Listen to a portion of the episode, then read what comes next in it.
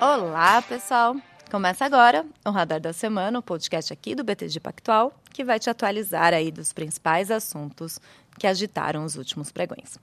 Eu sou Marcele Gutierrez e hoje aqui, né, quinta-feira, 30 de março, a gente não poderia começar esse episódio falando de outro assunto, né? Então a gente vai falar do arcabouço fiscal que foi anunciado nesta quinta-feira e aqui conosco o Leonardo Paiva, que é economista aqui do BTG. Olá, Marcele, Vitor, todo mundo aí que está nos ouvindo. É muito bom estar aqui de novo para falar desses temas tão importantes e que estão mexendo tanto o mercado. Esse tema do arcabouço fiscal está todo conectado ali com taxa de juros, né? Selic em 13,75% ao ano. Então, também combinei aqui com o Léo a gente falar um pouquinho também de crédito, que saíram os dados ontem do Banco Central, então a gente falar um pouco aí também como que essa taxa de juros afeta esse segmento. E para completar a bancada e falar do efeito de todo esse cenário macro do aumento de juros nas empresas, a gente está aqui hoje com o Vitor Mello, que é analista de ações aqui do BTG. Tudo bem, Marcele, Léo, sempre, sempre um prazer estar aqui com vocês. A gente estava até brincando antes de começar né, o programa de quantas vezes a gente já escutou essa palavra arcabouço desde que isso entrou na, na pauta nacional aqui, né? Então, enfim, acho que é tentar decodificar um pouco dessa, dessa nova palavra aqui, o que, que ela quer dizer e os principais impactos. Exatamente, né? E, Vitor, a gente vai falar um pouquinho também do setor bancário, né? Acho que a gente tem que lembrar aí, porque foi a turbulência das últimas semanas, então a gente tem que falar se isso saiu do radar, se continua. Né? Não, claro, claro. A gente, obviamente, a gente tem sido bastante demandado para falar sobre o tema.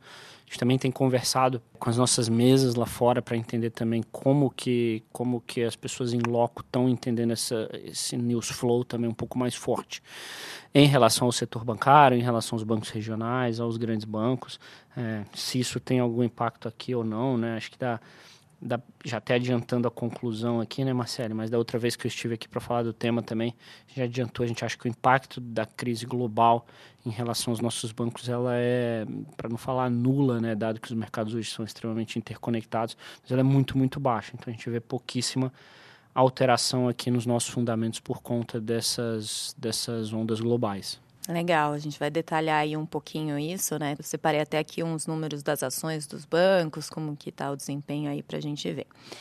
Bom, vamos começar com o assunto do dia, né? Que não sai da, da é verdade dos headlines aí das manchetes. Bom, para contextualizar, o Ministério da Fazenda divulgou hoje a proposta do, da nova âncora fiscal, o arcabouço fiscal. Entre os pontos, né, foram diversos lá detalhados até na coletiva, tem o, que o crescimento das despesas será limitado a 70% da variação da receita primária e que a regra prevê uma banda para crescimento real da receita e uso do excedente do primário para investimentos. E segundo o Ministério, né, na apresentação, o arcabouço fiscal garante uma redução nos juros da dívida de 80 bilhões de reais em 2023. E antes do anúncio, a gente viu ali o Ibovespa atingindo a máxima do dia de 104 mil pontos e o dólar a mínima de R$ 5,07. Durante a divulgação da proposta, a bolsa desacelerou, mas depois voltou ao ritmo durante a coletiva do ministro Fernando Haddad. E até pegar aqui em tempo real, a bolsa estava subindo, agora há pouco por volta ali, início da tarde, 1,67% e o dólar caía 0,6% a R$ 5,10. Então, Léo, queria entender aí um pouco com você qual que foi essa a primeira impressão desse arcabouço fiscal. Vamos lá, né? Acho que só um primeiro disclaimer aqui, lá fora também sobe hoje. Então, obviamente, a gente tem um, um meio ambiente é, relativamente favorável, né? Veio um arcabouço fiscal é, junto com, com um dia com o news flow não tão pesado lá fora, né? A gente o Melo está aqui muito bem para comentar esses pontos, mas a gente vem de algumas semanas complexas no mercado global e, e, essa semana tem sido um pouco mais suave, não vou dizer tranquila, mas um pouco mais suave em relação às passadas. Até ontem, né, o Nasdaq bateu recorde no ano tal. É, exato, a gente viu é, renovando a alta do ano, né, e aqui é, é, é justamente também a atuação do Fed, a confiabilidade do sistema financeiro como um todo e a atuação rápida, mas voltando aqui para o nosso foco, né? Porque aqui o nosso problema, ele é, temos questões monetárias, mas hoje o ponto mais agudo para o brasileiro, para o mercado brasileiro e para a discussão estrutural brasileira, ela é uma discussão fiscal. Ela é uma discussão que está sempre pautada em relação a como nós vamos estabilizar a dívida pública brasileira, que hoje é muito elevada, é, aqui está sendo um pouco mais teórico. Né? Quando a gente olha para o mercado emergente, a dívida pública em relação ao PIB ela deveria ser no máximo 80% do PIB. E é mais ou menos o, o intervalo aqui que a gente que a gente está é, brigando recorrentemente, né? Obviamente, a gente esperava ao longo da pandemia que pudesse bater até 100% do PIB por toda a situação adversa, complexa, mas a economia voltou rápido, a gente é, teve uma arrecadação também bastante elevada, dada a situação de elevação do preço das commodities. Então, muitas questões aqui até nos ajudaram a ter um quadro um pouco melhor hoje, mas a gente veio para o arcabouço. E aí, o que, que esse arcabouço ele propõe aqui como as ideias principais. Ele propõe basicamente que as, as, os gastos, né, as despesas do governo, elas vão crescer é, num compasso é, junto à receita, é, poderia ser de no máximo 70% da receita, com um limite de 2,5%. Então, por exemplo, se a receita ela crescer 5%, a despesa ela não pode crescer 3,5%, ela pode crescer apenas 2,5%. E isso aí criaria é, um, um, efeito aqui colchão, né, até nas palavras do ministro Fernando Haddad, para a gente ter um, uma certa anticiclicidade é, da economia. E, e aqui está sendo bem claro, né? O que, que, é isso? Basicamente, anticiclicidade é quando a gente tem um momento de abundância, a receita ela cresce muito, a gente economiza para poder basicamente custear o momento que a gente vai ter é, a ausência da fartura, né? A gente vai ter uma economia mais baixa, que é justamente o cenário global que a gente vive hoje. A gente está no, no, pico da economia saindo para um momento é, de uma atividade mais fraca. Então, esse é o principal ponto do arcabouço fiscal. Em relação aos juros da dívida pública e o impacto que isso vai ter no endividamento doméstico, não está tão claro ainda de onde vai vir isso, né? Porque alguns pontos são importantes. O governo ele não financia é, o seu endividamento apenas via Selic, ele se financia através de é, preços de mercado. E aqui, basicamente, acho que uma premissa principal é: caso a gente tenha um fechamento da curva de juros estrutural em todos os vértices que tem um vencimento que compõem é, o endividamento e a rolagem da dívida, a gente pode ter um cenário de até uma estabilização mais rápida do, do ritmo de crescimento da dívida pública. E aí a gente tem algumas metas também né, em relação a esses é, esses parâmetros aqui de, de crescimento de receita e de despesa de superávit primário, que é basicamente o valor que a gente economiza para pagar o juro da dívida. Se a gente não faz superávit primário, a dívida ela vai crescendo pela taxa de juros. Né? A gente não paga nenhum principal e ainda vai tendo um acréscimo de rolagem de juros. Se a gente tem um superávit primário, a gente vai amortizando esses juros, a gente vai reduzindo essa situação. É, então, o ideal é sempre ter superávit primário para a dívida ficar estável e não depender apenas de condições de mercado por questão de refinanciamento. Né? Obviamente, se você refinancia a sua dívida numa taxa mais baixa, você tem uma melhora no perfil. Mas a gente tem essas metas, é, e, e nessas metas, a ideia é que em 2024 já ocorra uma zeragem é, do déficit primário, então a gente vai para uma situação neutra a partir de 2025 superávit, e em 2026, 2026 a gente tenha é, um superávit de 1%, se eu não me engano. É, a gente tem algumas bandas em relação a esse superávit, pode ficar é, acho que 25 pontos para cima, 25 pontos base para baixo. É, mas ainda assim, acho que um ponto que foi importante, foi bem ressaltado pelo ministro Fernando Haddad, é que tudo bem, acho que de partida a repercussão ela tem sido até relativamente boa, porque existe no projeto é, um tato em relação às despesas. Então, por exemplo, só esse fato de que é, não é a melhor situação possível as despesas crescerem junto com as receitas, mesmo que seja menos, mas esse fato de limitar em 2,5% já é uma notícia relativamente, comparativamente, frente ao esperado, um pouco melhor.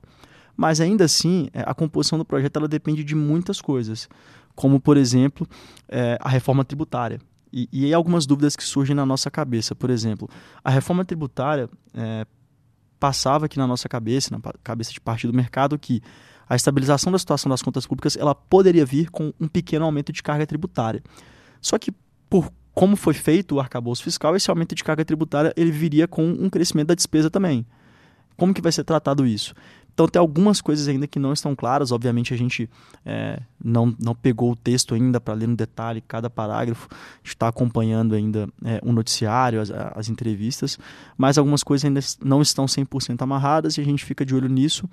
É, mas fato é, né? já demos o primeiro passo para começar a discussão e, e, o sentimento do governo é de que a negociação ela já está até começa muito bem construída com o Congresso. Isso é importante. É, o projeto já foi apresentado para o presidente do Senado, Rodrigo Pacheco, para o presidente da Câmara dos Deputados, Arthur Lira. Então, aqui já está um, uma parte importante do processo já foi feita. Léo, eu li algumas coisas também que a, o fato desse arcabouço ter sido apresentado, né, ele já mostra ali um compromisso do governo com as contas públicas, né, que era um temor até na época da eleição, tal. Concorda com isso? É, eu acho que o, o, timing de apresentação talvez seja o que corrobora um pouco mais esse argumento, né? Porque ano passado, se a gente se recorda bem, a gente fez a, a PEC de transição, né? Que foi aquela PEC que permitiu uma expansão fiscal para custear as promessas de governo, promessas essas que, salvo um detalhe ou outro, eram quase que iguais para os quatro principais candidatos que era manter um, um, Auxílio Brasil barra Bolsa Família em 600 reais, fazer ali uma composição de salário mínimo e dentre outros pontos aqui principais. A PEC, ela basicamente permitiu essa expansão e na PEC tinha uma cláusula que basicamente definia que o governo deveria apresentar um arcabouço fiscal até o dia 31 de agosto. Então, o projeto ele deveria ser apresentado. O timing relativamente rápido, né? Tem basicamente aqui um mês e meio que começou a atividade parlamentar, um mês e meio, um mês, vai assim com um pace um pouco melhor, data que a gente teve um feriado bastante grande em fevereiro, que já é um mês menor. Então, em alguma medida pode mostrar que não que seja o governo mais preocupado possível com o fiscal, mas é um governo que está trabalhando sobre o fiscal. Acho que esse é um ponto importante aqui. Então acaba que é uma sinalização né, que a gente pode ver com uma forma mais construtiva. E você falou que já foi apresentado né, na, na Câmara, no Senado, a gente já viu declarações ali, tanto do Lira como do Pacheco. Qual que é o processo agora? Né? Teve a apresentação hoje, ele já é encaminhado para a Câmara? Tem algum prazo, limite? É, boa, vamos lá, né? Eles foram apresentados, aqui só para ser 100% claro, foram apresentados para os presidentes das casas, então não foram apresentados efetivamente para os congressistas, senadores, é, e aí agora a gente começa esse processo. Não é uma PEC, não é uma proposta de emenda da Constituição, é, se eu não me engano é um PLP, e aqui a tramitação é muito mais simples, então na Câmara dos Deputados, por exemplo, eu preciso de maioria simples de aprovação, se eu não me engano são 257 deputados. No Senado eu preciso de 49, que também é maioria simples, é, não é a maioria qualificada. Então é uma tramitação mais mais simples. Por exemplo, eu não preciso passar por uma comissão especial até 40 sessões, que é uma PEC precisa. Eu posso passar por comissões especiais e seria bastante adequado um projeto como esse passar pelo menos por uma comissão de Constituição e Justiça que olha efetivamente ali a adequação constitucional do projeto e também uma, uma, uma comissão de assuntos econômicos, a CAI. Seria bastante adequado para ser realmente maturado junto com o público, com a sociedade, com os, é, os técnicos que olham esse tipo de projeto no detalhe. Então seria, seria positivo, seria importante que isso acontecesse, mas deve ser uma tramitação um pouco mais rápida, dada a natureza do próprio projeto, dada a definição de como ele foi apresentado. E aí a gente faz basicamente a tramitação nessas, nessas comissões, aprovado nas comissões, modificado relativamente o projeto, vai para a Câmara, a Câmara aprecia, o presidente coloca em votação, votado, maioria simples vai ao Senado, ao Senado da mesma forma apreciado, votado, e aí vai a sanção presidencial. Se o Senado fizer alguma alteração substancial, deveria voltar para a Câmara para ser aprovado em maioria simples, e aí a gente retorna e depois da aprovação vai a sanção presidencial. Então, tramitação um pouco mais mais leve, mais rápida, mas acho que é um projeto que ainda vai caber discussão, obviamente, como eu comentei. Como já foi apresentado para os presidentes das casas, foi bastante discutido, é, pode ser que seja um pouco mais simples do que usualmente esse tipo de temática tão estrutural é, demande de discussão. Eles já conhecem, né? Já sabem o que, que vem por ali.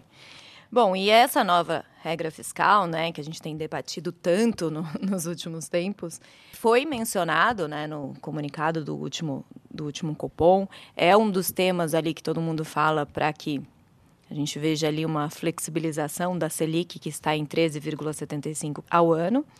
Porém, o Banco Central tem reiterado, né, Léo, até na ata dessa semana ali, manteve o tom duro. E, por outro lado, a gente viu dados ali de crédito. Que o tom Rocket, né? O Tom Rocket. E a gente viu também nessa semana dados de crédito, que já era uma preocupação. A gente viu ali que caíram as concessões de empréstimo em fevereiro. Foi uma queda de 9,5% contra janeiro. Então, queria entender com vocês aí esse cenário. Primeiro, vocês acham que esse arcabouço fiscal vai ter algum efeito ali no, no cupom? A gente pode ver alguma sinalização? E depois, essa queda do crédito, como, como que está o efeito da alta de juros nas concessões de crédito? Vou começar aqui pelo Copom e passar a bola ali para claro, claro. realmente para o Vitor passar na parte de bancos, né? Que aqui a gente tem óticas até diferentes e importantes, né?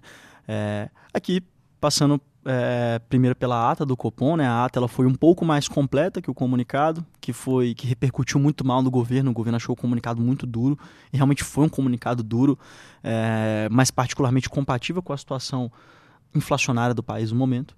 Demandava um comunicado com esse tipo de assertividade na comunicação, realmente indo ao encontro do problema inflacionário, isso é importante, é, e sinalizando que, caso necessário, voltaria a subir é, as taxas de juros, voltaria num ciclo de ajuste altista na Selic. E aí, quando a gente foi para a ata, a ata ela foi um pouco mais detalhista e a ata teve um trecho que foi bem importante, dois trechos talvez sejam os principais. O primeiro deles aqui, que é a discussão de meta de inflação, não é uma discussão positiva nesse momento para as expectativas de inflação, um pouco mais de lado, um pouco mais fora do nosso tema, mas foi um dos pontos principais, só para citar. E o segundo ponto é que o BC foi bastante claro, que a discussão fiscal, com a apresentação de um bom arcabouço fiscal, ela é positiva para as expectativas de inflação e, e, caso isso seja conformado, o projeto seja votado, aprovado e isso dê certo, pode fazer com que a gente tenha um reflexo positivo e que facilite o processo desinflacionário. Por quê? Porque uma política fiscal contracionista junto a uma política monetária contracionista, ele facilita o processo de desinflação. Então, com a apresentação desse arcabouço fiscal, é, a aprovação e, e eventualmente até uma, um, uma melhora do projeto no Congresso pode acontecer também, é, isso pode facilitar sim o trabalho do BC, conforme foi comunicado para a taxa cair um pouco mais cedo. Não muito mais cedo, porque a gente tem efetivamente como o ciclo de, é, de juros e de inflação conversam entre si e, e, e, efetivamente acontece o processo de ancoragem da meta. Existem outras questões que passam por isso. É, então, de novo, né, pode ocorrer uma queda mais cedo dos juros, mas, por exemplo, não nos parece que num primeiro semestre. Parece um pouco uma premissa é, não, não muito razoável. Então, acho que esse é um primeiro ponto. E aqui, sobre a questão das concessões, é, e já passando a bola para o Vitor aqui, acho que um ponto importante né, é o ponto do ciclo econômico que a gente está. Existem diversas dificuldades, mas também é, é, não é inesperado. É uma queda que já era esperada e, e, e é natural essa desaceleração no mercado de crédito do ponto de vista macro. E só para complementar claro. também a pergunta das concessões, foi o primeiro dado do Banco Central depois das, dos problemas corporativos, né? Como no caso americano. Tá? Você acha que também teve influência disso? Marcelo, acho que, de fato, ultimamente o mercado de, de equity como um todo, né? Ele tem negociado, tem tradeado muito mais alinhado com a perspectiva macroeconômica e as notícias macroeconômicas do que com o operacional das companhias. É, feito esse disclaimer aqui no começo da, da, minha fala, né, e eu acho até que por isso que foi tão importante a gente ter esse, esse podcast é, focando aqui no arcabouço fiscal e também toda essa discussão, mas também tentando trazer um pouco do, desse micro das companhias. É, e aí, feito esse, feito essa, esse, esse pequeno adendo, eu acho que o principal ponto aqui em relação aos bancos é que banco ele é atividade econômica. É, quando a gente fala isso, né, e durante principalmente 2022, eu lembro que foi muito debatido em relação aos aumentos de aumento de, de juros, eles seriam benéficos para os bancos. Isso é verdade, mas é verdade até certo ponto, né? É, obviamente, qualquer um que abrir um balanço de um banco, ele vai ver que o banco ele toma dinheiro emprestado para emprestar. Então, se você aumenta os juros, você também aumenta o teu custo do dinheiro. Eventualmente, num cenário catastrófico, você pode até aumentar o custo mais do que você consegue emprestar ou repassar, a depender da tua duration, dos teus descasamentos. Mas isso é um, é um, outro papo. O que eu quero trazer aqui, e, e eu acho que de mais importante para visualizar para o setor nesse momento é que não é qualquer taxa de juros que é positiva para o banco, principalmente se for uma taxa de juros acima de um patamar, ou seja, uma taxa de juros que seja demasiadamente restritiva. Acho que não quero entrar muito nessa seara, não é, não é o meu ponto, mas obviamente a gente já está uma das taxas de juros reais mais altas do mundo.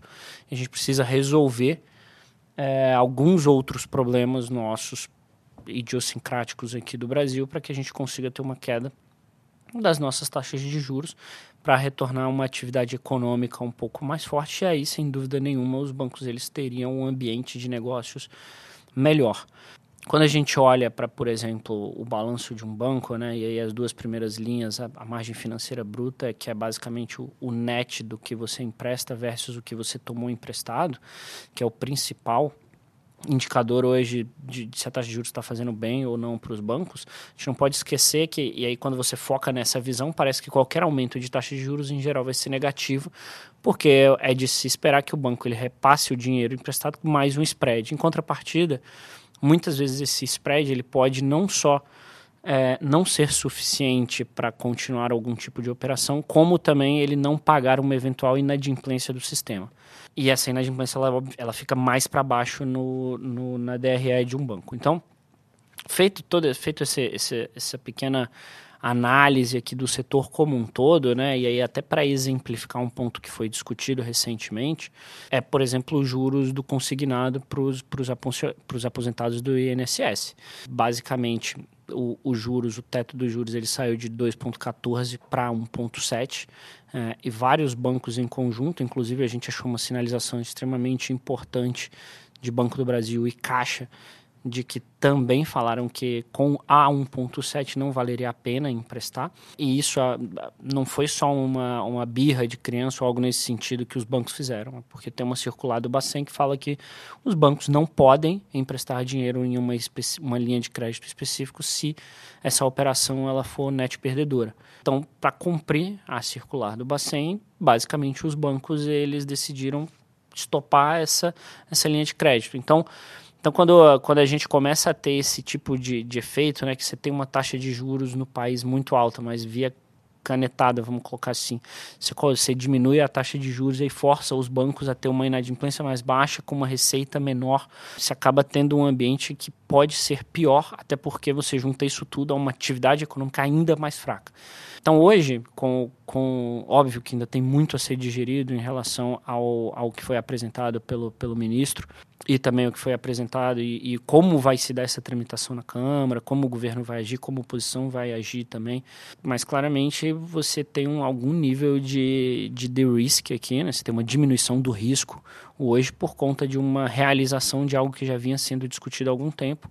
Isso ajuda, sem dúvida nenhuma, a explicar alta da bolsa hoje também, porque as ações tem, tendem a performar melhor. E algo que a, a, gente tem conversado bastante com, com os clientes recentemente, né, que é até mais importante para a bolsa, para o mercado de equity, do que uma queda da, da Selic, como se daria a qualidade dessa queda, né? Porque uma vez que que a bolsa ela é muito mais interligada ao juro longo do que de fato a Selic. Então não adianta é, você ter uma queda entre aspas forçada da Selic, enquanto o juro longo ele estressaria por conta de, um, de, um, de uma impressão em que o país ele está mais desorganizado e mais é, separado em termos é, na tentativa de encontrar uma solução que justificaria uma taxa de juro real maior ou uma taxa de juros mais long, é, longa maior também. Então, a qualidade da queda da taxa de juros ela também é muito importante para o mercado de equity. E, Vitor, a gente viu aí, acabou a temporada de resultados do quarto trimestre. Você já detalhou aí bem o efeito dos juros altos nos bancos e nas outras empresas. A gente viu aí o efeito nesse resultado do quarto trimestre, um aumento do endividamento, um aumento da, da dívida impactando o resultado líquido. Sem dúvida vimos, né, Marcele? É, acho que dá para até anedótico. Recentemente, quase todo dia se abre o jornal e tem alguma empresa, até empresas famosas pedindo recuperação judicial, muitas vezes porque tem, tem dívidas que são que dificultam as operações, então pedem recuperação judicial justamente para se protegerem dessa dívida. Obviamente, quando você tem uma, uma parcela importante da tua dívida pós-fixada, você está tomando esse tipo, de, esse tipo de risco.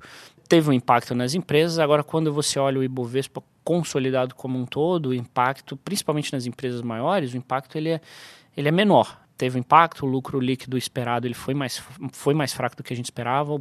Uma das principais razões foi essa, essa inflação de custos, mas principalmente quando a gente foca em empresas menores ou empresas que já estavam muito alavancadas e que aqui é bem importante fazer uma separação de casos específicos versus bolsa consolidada, mas casos específicos que estavam alavancados têm até sofrido bastante na bolsa. Né? A gente tem visto bastante casos de empresas que apresentam às vezes um resultado ruim, muito justificado por um aumento muito grande do, da, da despesa financeira. Eventualmente terão que fazer mais chamadas de capital, seja via follow seja via dívida. Quando fizerem essa chamada de capital, o papel obviamente ele acaba sofrendo antecipadamente. Então, sim, a gente tem visto esses casos de maneira, de maneira pontual, são casos relevantes, todo mundo tem acompanhado isso nas notícias.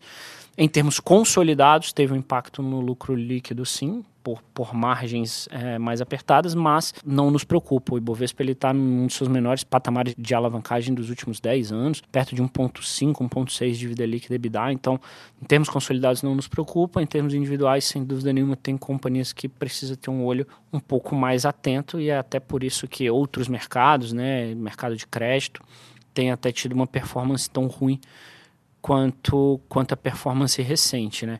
Então acho que o que vale destacar nesse ponto também, até, até do que a gente estava falando na, na, na, tua primeira pergunta, alguns minutos atrás, né? Que a, a carteira corporate dos bancos, ela tem apresentado sim, um, um pequeno crescimento da inadimplência, mas ainda muito mais baixo do que do que a carteira que é de pessoa física, né? A carteira de pessoa física, ela de fato você consegue ver muito mais rapidamente uh, a inadimplência disparando, a formação de, de inadimplência também do que a das grandes empresas, até porque grandíssimas contas de empresas muito grandes, você tem uma ainda uma inadimplência muito controlada, Marcelo.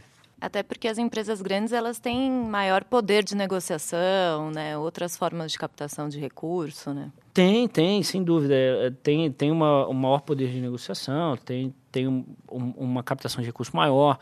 Tem uma, uma, outra questão que às vezes ela, a gente passa despercebido, mas que acho que no caso do, por exemplo, do SVB fica muito claro que é um, um management mais experiente, há mais tempo no mercado, que foi muito cuidadoso no momento de de, de ciclo mais benéfico, né, para não expandir demais a dívida ou captar a, a um juros também que fosse, que fosse mais amigável. Então, acho que essas questões que elas acabam em momentos de, de abundância sendo, sendo não vistas com tanta atenção, nesses momentos se acaba olhando com bastante atenção, né? Acho que essa semana o Esteves fez um comentário sobre a questão do SVB, imagino que todo mundo tenha visto o comentário, e, e, de fato, você tem um pouco dessa. A gente conversou bastante sobre isso ali, de, de fato é um pouco daquilo mesmo, né? Porque você acaba tendo. Uh, uh, por tanto tempo passando por esses problemas aqui nas nossas economias que você, que você fala, puxa, é um erro quase infantil que aconteceu com a SVB, mas um os erro caras de não... gestão, né? Não sistêmico. É, é, isso, mas os caras não viam isso há 13, 14 anos. Era basicamente 13, 14 anos, a, a juros era uma abundância muito grande financeira esse mercado de venture capital também cresceu muito nos últimos 13, 14 anos. O SVB era focado nisso. Então, basicamente, era um problema que eles achavam não existir ou ser um problema de livro-texto. E, de fato, quando o Fed sobe 425 bips em um ano, 450 bips em 12 meses, é, não, não é um problema de livro-texto, é um problema real e, e acaba gerando o que, o que gerou, né? Antes até da gente seguir nesse ponto, é, você falou ali do Ibovespa da dívida, né, da uhum. recuperação uhum. judicial. Até é interessante isso, porque duas empresas que a gente viu no noticiário nesta semana que entraram em recuperação judicial não são listadas, né? O Grupo Petrópolis e a Amaro, né, varejista. É verdade, é verdade. É, bom, o Grupo Petrópolis, né, da, da Itaipava e etc. Acho que, acho que é até um pouco mais difícil falar, não é uma empresa listada, a gente nem tinha muito acesso aos números, a gente viu mais os números, né? O time, o nosso time aqui que cobre alimentos e bebidas viu, teve acesso aos números no pedido de recuperação judicial e aí começou até a fazer algumas, algumas contas, né, para entender um pouco mais do impacto do mercado, se a alta da Ambev ela deveria permanecer ou não, se de fato a Ambev teria esse ganho de market share ou não, e, e tentando trazer uma pequena linha do tempo aqui dos acontecimentos, né? E também a nossa opinião, bem pautada no que o, no que o time especialista escreveu. Basicamente, ela, o, o Grupo Petrópolis, quando a, apresentou a recuperação judicial, acho que a primeira ideia dos investidores era que a Ambev ela poderia ter um, um ganho de participação do mercado. Né? O, o, o, Grupo Petrópolis, uma das principais marcas, tinha uma das principais marcas de cerveja do Brasil que não eram nem de Heineken nem de Ambev, tinha perto de 10% de participação do mercado. Acho que o que o mercado estimou era que a Ambev poderia ter esse share ou uma parte relevante desse, desse share que, que o Grupo Petrópolis perderia. A nossa opinião é de que, na verdade, o mais benéfico para a Ambev era de que o Grupo Petrópolis ele continuasse sangrando aos poucos, porque a perda de share do Grupo Petrópolis já vinha acontecendo desde, desde 2020 até 2022, eles já vinham perdendo share para a Ambev. Uma vez que o Grupo Petrópolis se fragilize de vez e, e deixe de existir, se teria, obviamente, uma competição entre, entre as, as duas outras principais cervejeiras aqui no Brasil, a Bev e Heineken, é, e essa competição ela poderia não ser tão benéfica e eventualmente a margem que a Ambev pegaria dessa nova participação de mercado aberta pela, pelo grupo Petrópolis seria uma margem ainda menor, ou seja, não seria tão benéfico para a Ambev. Então, é, e ainda tem um outro ponto, né, que é uma opcionalidade negativa para a Ambev, é, de que uma, uma eventual aquisição do Grupo Petrópolis pela Heineken. Então, se você tivesse essa aquisição, isso aqui também poderia, na verdade, dificultar a entrada da Ambev em alguns setores ou até ter esse share. Então, acho que a, a notícia, num primeiro momento, que, que talvez tenha sido encarada como positiva, acho que até o mercado já começou a reprecificar essas, essa, esse acontecimento. A Ambev ela subiu bastante e já devolveu quase a alta inteira aqui, enquanto a gente fala, né, nesses dois, três dias que se seguiram a apresentação de recuperação judicial. Então, acho que não é, não é tão trivial quanto a saída de um competidor e a abertura de um mercado maior para a Ambev. Eu acho que tem algumas questões específicas é, em, em termos de qual é a qualidade dessa nova participação de mercado, quais são as opcionalidades negativas para uma eventual aquisição da Heineken, do, do, grupo Petrópolis pela Heineken, obviamente. Então, enfim, é, acho que tem um pouco mais de estudo aqui do que essa interligação direta, Marcele. Agora, voltando um pouco nos bancos, né, até primeiro comentário do Léo aqui foi falando do cenário externo hoje mais positivo, né? A gente vê lá fora né, uma melhora da percepção de risco com a diminuição aí desses ruídos, dessa turbulência bancária, né? Então, para relembrar, o Silicon Valley Bank, o SVB, ele foi comprado pelo First, First Citizens. Teve também um acordo de aquisição do Credit Suisse pelo UBS. Então, eu queria entender com você, Vitor, e também trazendo para cá, né? Teve essa, essa melhora lá fora, mas eu puxei as ações aqui dos, dos grandes bancos listados ali no Ibovespa até ontem, eles ainda estavam em queda no mês. Né? O Banco do Brasil caía cerca de 4%, Itaú 4,6%, o Santander mais de 8% e o Bradesco um pouco menos ali, cerca de 0,5%. Então, queria entender com você, esse, essa turbulência bancária no exterior já esfriou mesmo? E por que, que os bancos aqui ainda estão em baixa? Tá, legal, Marcele. É, bom, primeiro a gente acha que, na nossa visão, é, são eventos completamente diferentes. É, a interligação aqui ela é perto de, para não dizer zero, perto de zero. É, em relação ao news flow lá fora pro, do mercado bancário. Hoje a gente estava até mais cedo conversando com a nossa mesa lá fora, nos Estados Unidos, e uma das perguntas que eu fiz lá para o pessoal, para a turma, foi se como é que estava o news flow lá, se estava já menor, se eles já estavam vendo uma diminuição. E basicamente o, o feedback qualitativo que a gente teve foi que, foi que de fato o, o news flow já está bem menor, as pessoas tão, já estão muito mais preocupadas e falando muito mais sobre as big techs e sobre a performance boa das big techs recentemente.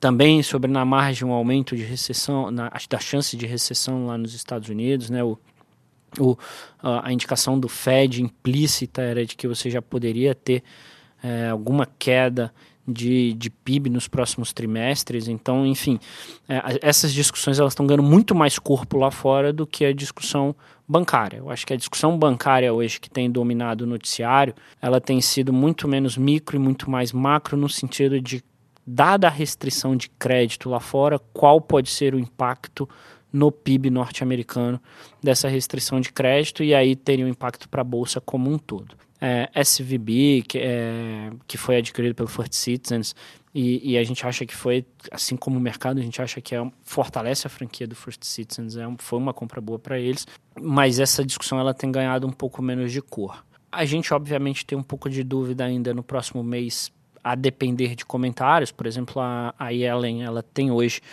marcada. Ela vai no Congresso americano hoje, se eu não me engano, é, mas ela tem uma entrevista hoje marcada para falar às 4h45, então, obviamente, você fica muito data dependent aqui em, em, relação ao que ela vai falar, o que ela pode falar. Se as indicações dela continuarem no sentido de te colocar panos quentes, né, que. É, tirando um pequeno momento de, de miscommunication entre ela e o Powell, logo na press conference do Powell, depois do FONC, tirando aquele pequeno momento, a comunicação ela foi muito assertiva e o que o mercado americano e o que os, os reguladores americanos também vêm fazendo tem sido muito assertivo em relação a garantir para o público que não há grandes problemas, não há problemas sistêmicos e que o governo americano está ali para ajudar em linhas gerais. Viajando de volta para o Brasil e vindo para o Brasil, acho que os nossos problemas aqui, né, e essa performance ruim dos bancos brasileiros no mês, ela é, primeiro ela é acompanhada de uma performance muito ruim para ativos de risco.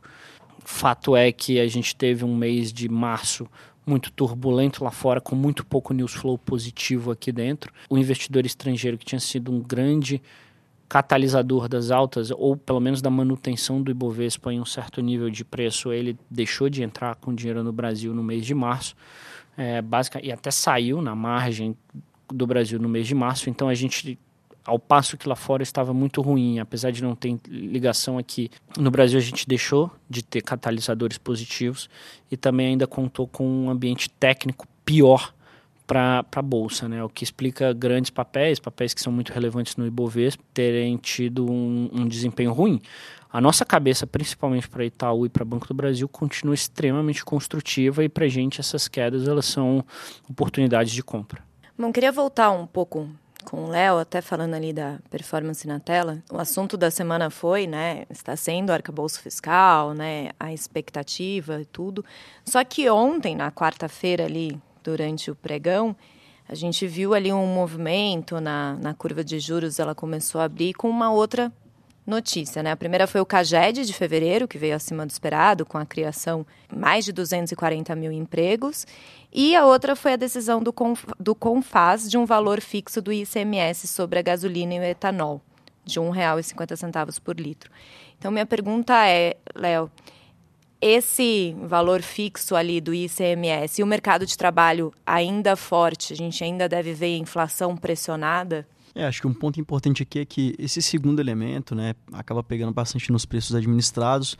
Não é muito o que o BC olha para endereçar problema de política monetária, mas é importante dentro de todos os, todos os, os, dados, toda a análise.